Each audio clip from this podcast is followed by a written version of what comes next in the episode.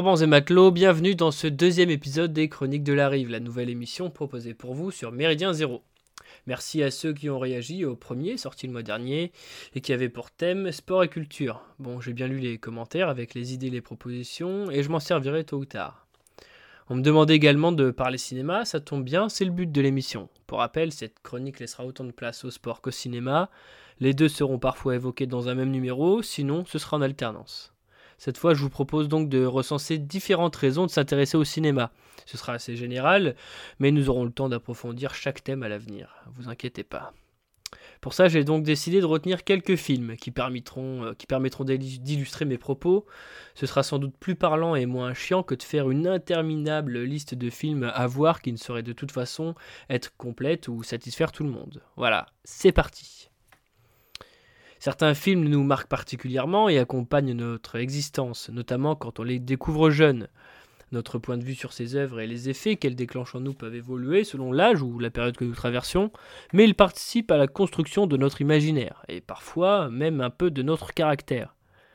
On veut ressembler au héros ou au bandit charismatique, au pirate intrépide, et oui, surtout sur Méridien Zéro, ou au gentilhomme. C'est surtout du fantasme, mais ça ne reste pas moins une inspiration. Pour résumer, un film, même moyen, que l'on découvre en étant jeune, a des chances de nous marquer particulièrement, et je vous raconte même pas quand il s'agit d'un chef-d'œuvre. Le cinéma m'émerveille et me fascine car il offre la possibilité de voyager dans l'espace et dans le temps. Il permet également de voyager dans notre propre vie lorsque nous nous remémorons le moment ou le contexte lors duquel nous avons découvert telle ou telle œuvre. Qui, par exemple, n'a pas un film qui lui tient particulièrement à cœur parce qu'il l'a vu avec son grand-père, aujourd'hui décédé, ou dans un registre plus heureux, avec celle qui est devenue sa femme, ou sa fiancée d'ailleurs. Le cinéma peut aussi nous faire réfléchir à notre avenir, aux choix que nous voulons prendre, aux objectifs que nous souhaitons atteindre, bref, à un tas de questions existentielles en faisant travailler notre imagination, notre réflexion, notre sens critique ou nos sentiments. Le cinéma n'est plus un simple spectacle que l'on regarde passivement, mais un véritable stimulant pour notre vie. Ainsi, on ne peut pas dire qu'il nous coupe de la réalité, au contraire.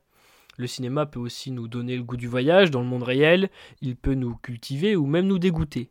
Tout ça est super concret en fait.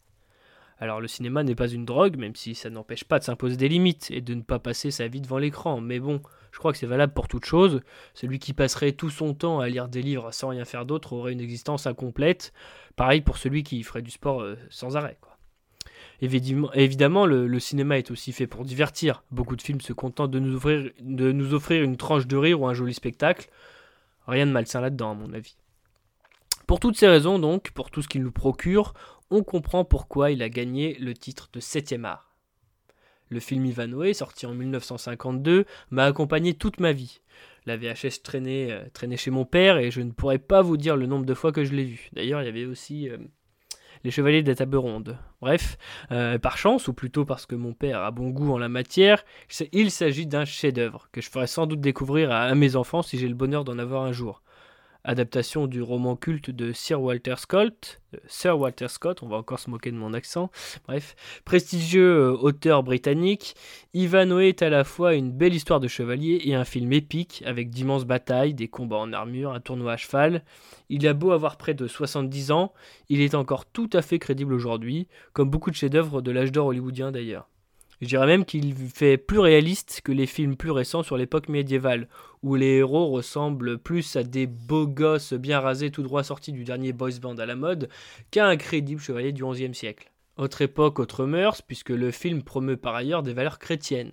Sur l'une des affiches françaises, on pouvait lire La loi des chevaliers. Certains articles de celle-ci passeraient pour de l'obscure propagande d'extrême droite, catholique, facho, fasciste, etc. en 2018 ou alors euh, il serait montré négativement, pas comme un modèle pour les enfants, parce que euh, film de chevalier, euh, c'est aussi fait pour attirer les enfants. Alors jugez plutôt.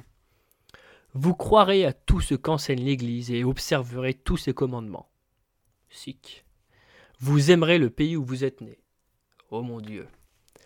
Vous ferez aux hérétiques une guerre sans trêve et sans merci. Bon, alors là, ça se passe de commentaires. Je m'arrête ici, mais voilà déjà de quoi faire trembler les ayatollahs de la laïcité. Attention, je dis pas que tout était rose dans les, années 50 et qu'Hollywood était une annexe du paradis chrétien. Non. Je dis que le discours employé pour attirer un maximum de spectateurs dans les salles de cinéma, donc euh, la publicité en fait, était plus orienté sur les valeurs traditionnelles que sur le progressisme, la drogue ou les histoires de fesses. Déjà à l'époque, il fallait dissocier l'art de l'artiste. Beaucoup d'entre eux menaient déjà des vies que certains considéraient comme euh, décadentes et qui en tout cas étaient décousues avec moult mariages et autant de divorces, des problèmes de boisson ou de drogue. Euh, Elizabeth Taylor, qui joue dans Ivanhoe, en est un bon exemple. Elle avait la réputation d'être l'une des femmes euh, les plus belles du monde au moment de, tourner Ivanhoe, mais malheureusement pour elle, son aura a volé en éclats année après année jusqu'à sa mort en 2011. Enfin, Ivanhoe avait les honneurs du compositeur hongrois Miklos Rosa. Excusez-moi si la prononciation est, imparfaite. Euh, légende de la musique de film.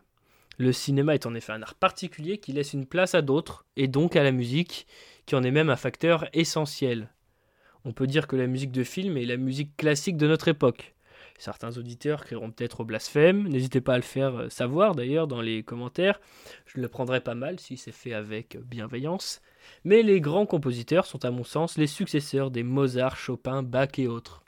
Ce n'est pas un hasard si certains films reprennent justement des morceaux classiques en guise de bande originale, comme dans 2001 l'Odyssée de l'espace de Stanley Kubrick, avec le beau Danube bleu de Johann Strauss. Voilà, je l'évoquais dans l'émission précédente.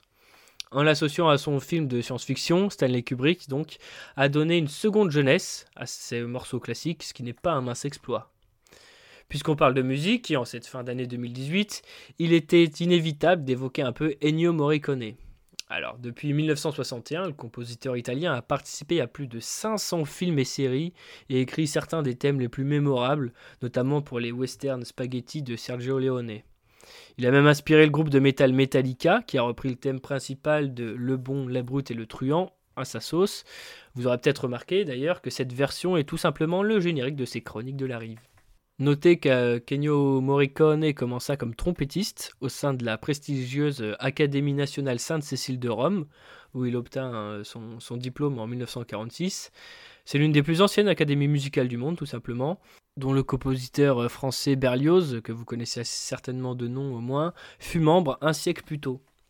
Alors je ne sais pas encore le jour, précis de la diffusion de cette chronique, mais Ennio Morricone sera en tout cas à Paris le 23 novembre de cette année donc. Ce sera même son dernier concert en France puisqu'il est en pleine tournée d'adieu. Alors du haut de ses 90 ans, on le comprend.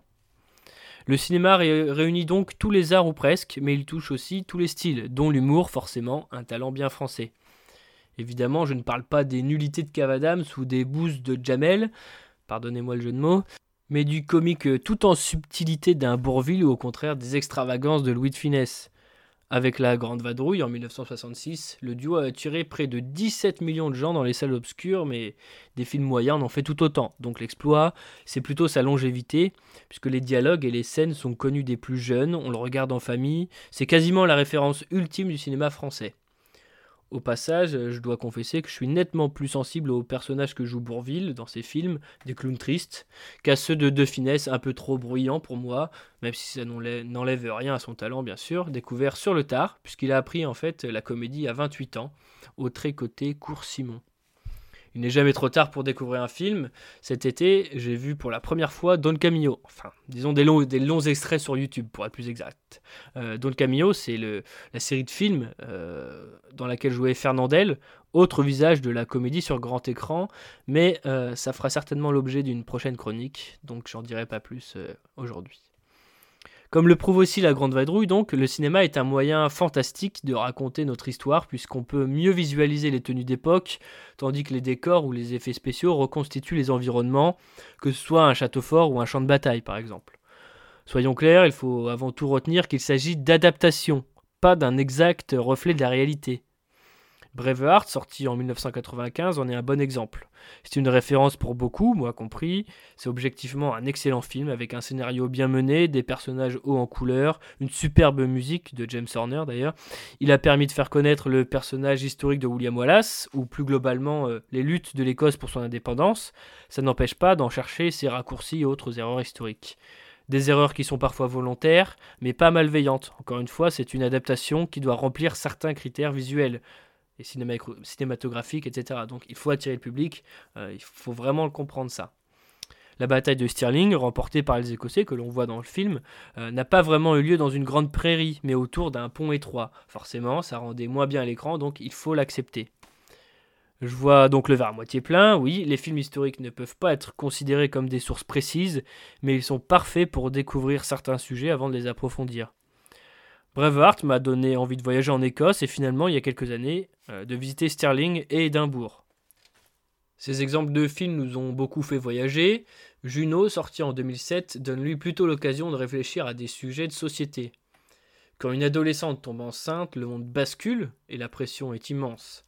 Euh, doit-elle avorter, garder son bébé et l'élever Ou le confier à un adulte? Pudique sans être puritain, beau et dur à la fois, le film fait faire quelques nœuds au cerveau. Euh, en effet, si la jeune héroïne a une dégaine à tantiner baba cool, ses, ses, choix font quasiment du film une référence pour les catholiques et autres défenseurs de la vie. Pourtant, l'actrice principale, Ellen Page, a fait son coming out il y a quelques années et même tourné dans deux films qu'on peut qualifier de LGBT, Free Love et My Days of Mercy. Désolé pour l'accent, en tout cas c'est tout un programme. Voilà, on ne dira jamais assez qu'il faut dissocier l'œuvre de l'artiste et ne pas être manichéen pour apprécier pleinement un film. Euh, l'acteur a quand même quelquefois d'autres talents. Je vous propose donc que l'on se quitte en musique avec une chanson de Bourville. Entre deux tournages, il poussait la chansonnette et nous expliquait notamment la tactique du gendarme. Merci d'avoir écouté les chroniques de la rive sur Méridien Zéro et bon vent.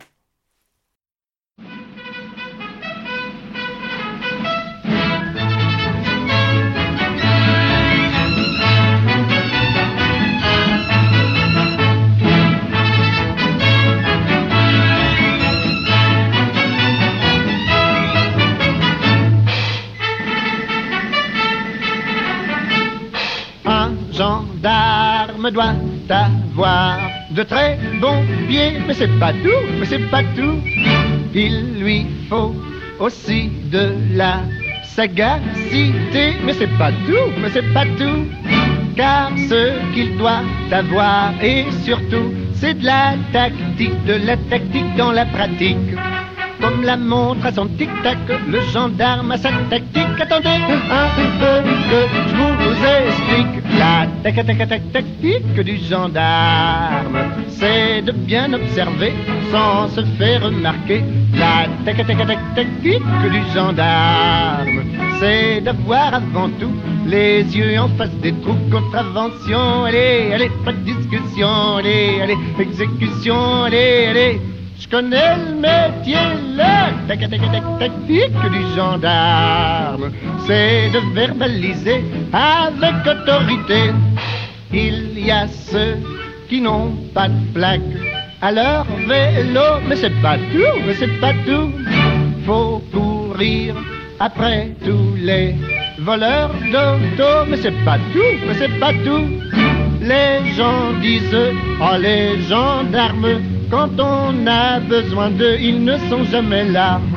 Je réponds du tac au tac, car pensez, j'ai ma tactique. Attendez un peu que je vous explique. La tac tac tac tactique du gendarme, c'est d'être toujours là quand on ne l'attend pas. La tac tac tac tactique du gendarme, c'est d'être perspicace sous un petit air bonasse, contravention, allez, allez, pas de discussion, allez, allez, exécution, allez, allez. Je connais le métier, la technique du gendarme, c'est d'être constamment à cheval le règlement.